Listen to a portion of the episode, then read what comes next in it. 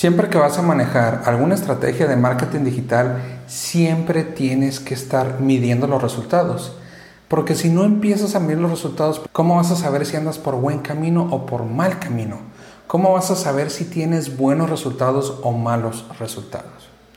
Entonces, por estas razones siempre hay que estar midiendo los resultados de cualquier estrategia que tú estés trabajando online o cualquier estrategia de marketing digital, que es el enfoque que quiero manejar ahorita. Y para hacer esto, ¿cómo vas a empezar a medir? Agregando conversiones dentro de tu cuenta de Google Ads o Google AdWords como era conocida anteriormente. Entonces en este video te voy a platicar un poco de qué es una conversión y qué tipo de conversiones son las más lógicas o las más comunes que tú pudieras manejar para tu estrategia de marketing digital.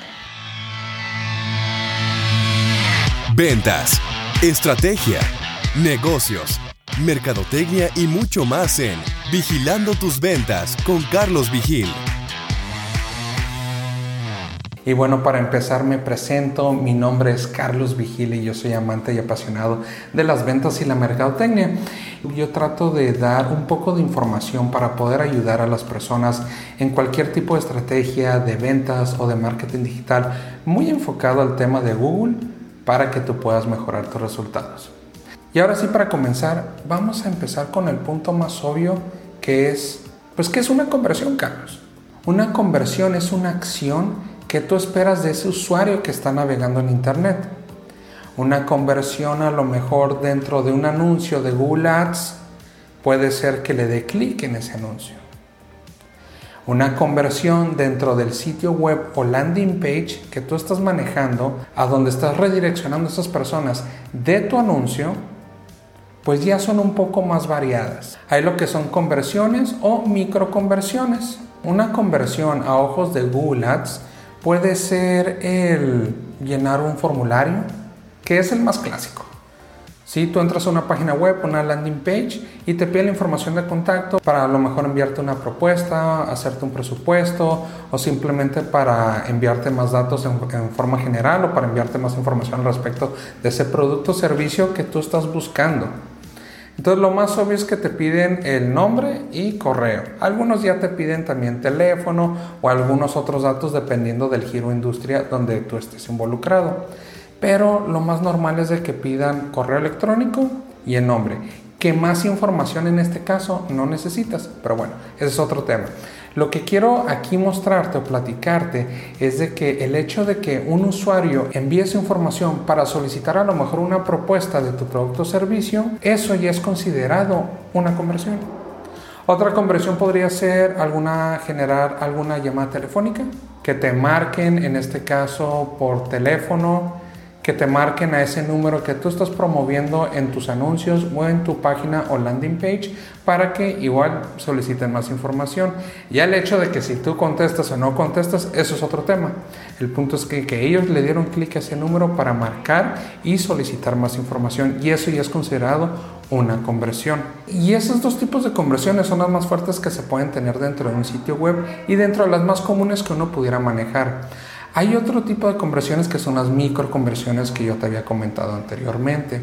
Esas microconversiones son pequeñas acciones que tú también puedes estar midiendo dentro de cualquier campaña o estrategia de marketing digital. ¿Qué tipo de microconversiones podríamos estar hablando? Podría ser que descarguen un PDF o un archivo dentro de la página o landing page. Esa podría ser una microconversión. O que le den clic a esa burbujita del Facebook Messenger o del WhatsApp ya si se comunicaron o, no se comunicaron o cuánto tiempo pasaron ahí, eso es otro tema. Pero tú quieres medir cuántas personas están tratando de comunicarse con nosotros, con, o contigo, con tu empresa, por medio de WhatsApp o por medio de Facebook. Y empiezas a medir esos resultados. O ya puedes crear otro tipo de conversiones apoyándote con Google Analytics para medir otro tipo de mini conversiones.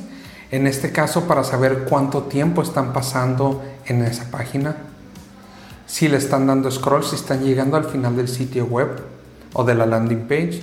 Y esos son tipos de microconversiones que tú puedes estar midiendo. El punto es estar midiendo esas microconversiones y no quedarte en el todo de, ay, si mi campaña no está generando llamadas o que no esté generando que los usuarios estén llenando su información para solicitar una cotización, ya es un fracaso mi campaña. Para la hora que empieces a medir algo de microconversiones, pues empiezas a ver que las personas están ahí, las personas sí están pasando tiempo ahí, las personas o el, usuario en este caso, si están descargando ese archivo PDF donde precisamente les estás dando información más detallada del producto o servicio que tú les estás ofreciendo. Entonces, si están sucediendo estas interacciones y no están llamando o no están enviando su información para solicitar una propuesta de ustedes, pues ya es otro tema que se tiene que analizar pero sí está funcionando tu estrategia. Entonces sí está funcionando esa campaña de Google Ads que tú estás manejando en este momento. Entonces empieza a medir factores grandes y factores chicos también. Como yo podría decir, bueno, yo tengo un local y una conversión grande es, pues estoy vendiendo o no estoy vendiendo. Sí, sería el factor uno. Lo grande, lo monetario. Estoy convirtiendo o me están solicitando presupuestos o me están solicitando el precio de los productos o estoy vendiendo o no estoy vendiendo. Esas serían las conversiones a términos grandes. Pero hay que medir otro factor. Si están llamando también a mi local o simplemente si están llegando visitas físicas a mi tienda en ese momento. Si las personas que están caminando enfrente de mi tienda están entrando a la tienda, se paran al menos a ver a través de la ventana y ver el producto que yo estoy manejando y ver si les interesa. Entonces, si ni siquiera por ese lado empiezas a medir qué está sucediendo, pues cómo vas a saber si a lo mejor tienes un buen local, una buena ubicación, una buena oferta del producto o servicio que tú tienes. Si ya se están parando, si están entrando a tu negocio, si están preguntando y ya la venta no se está concretando, bueno, ya es otro tema que tienes que medir. Y es la misma situación que tú tienes que identificar dentro de tus campañas de Google Ads. Pero bueno, lo único que te quiero decir es de que si vas a implementar alguna estrategia o alguna campaña dentro de Google, empieza a medir los resultados. Esto es algo que pues te diría que obligatoriamente tienes que hacerlo. Si puedes correr campañas dentro de Google Ads sin crear alguna conversión, pero la nueva plataforma de Google, que es Google Ads, ya te manda ciertas alertas de que, hey, no tienes alguna conversión configurada dentro de tu cuenta para poder medir los resultados.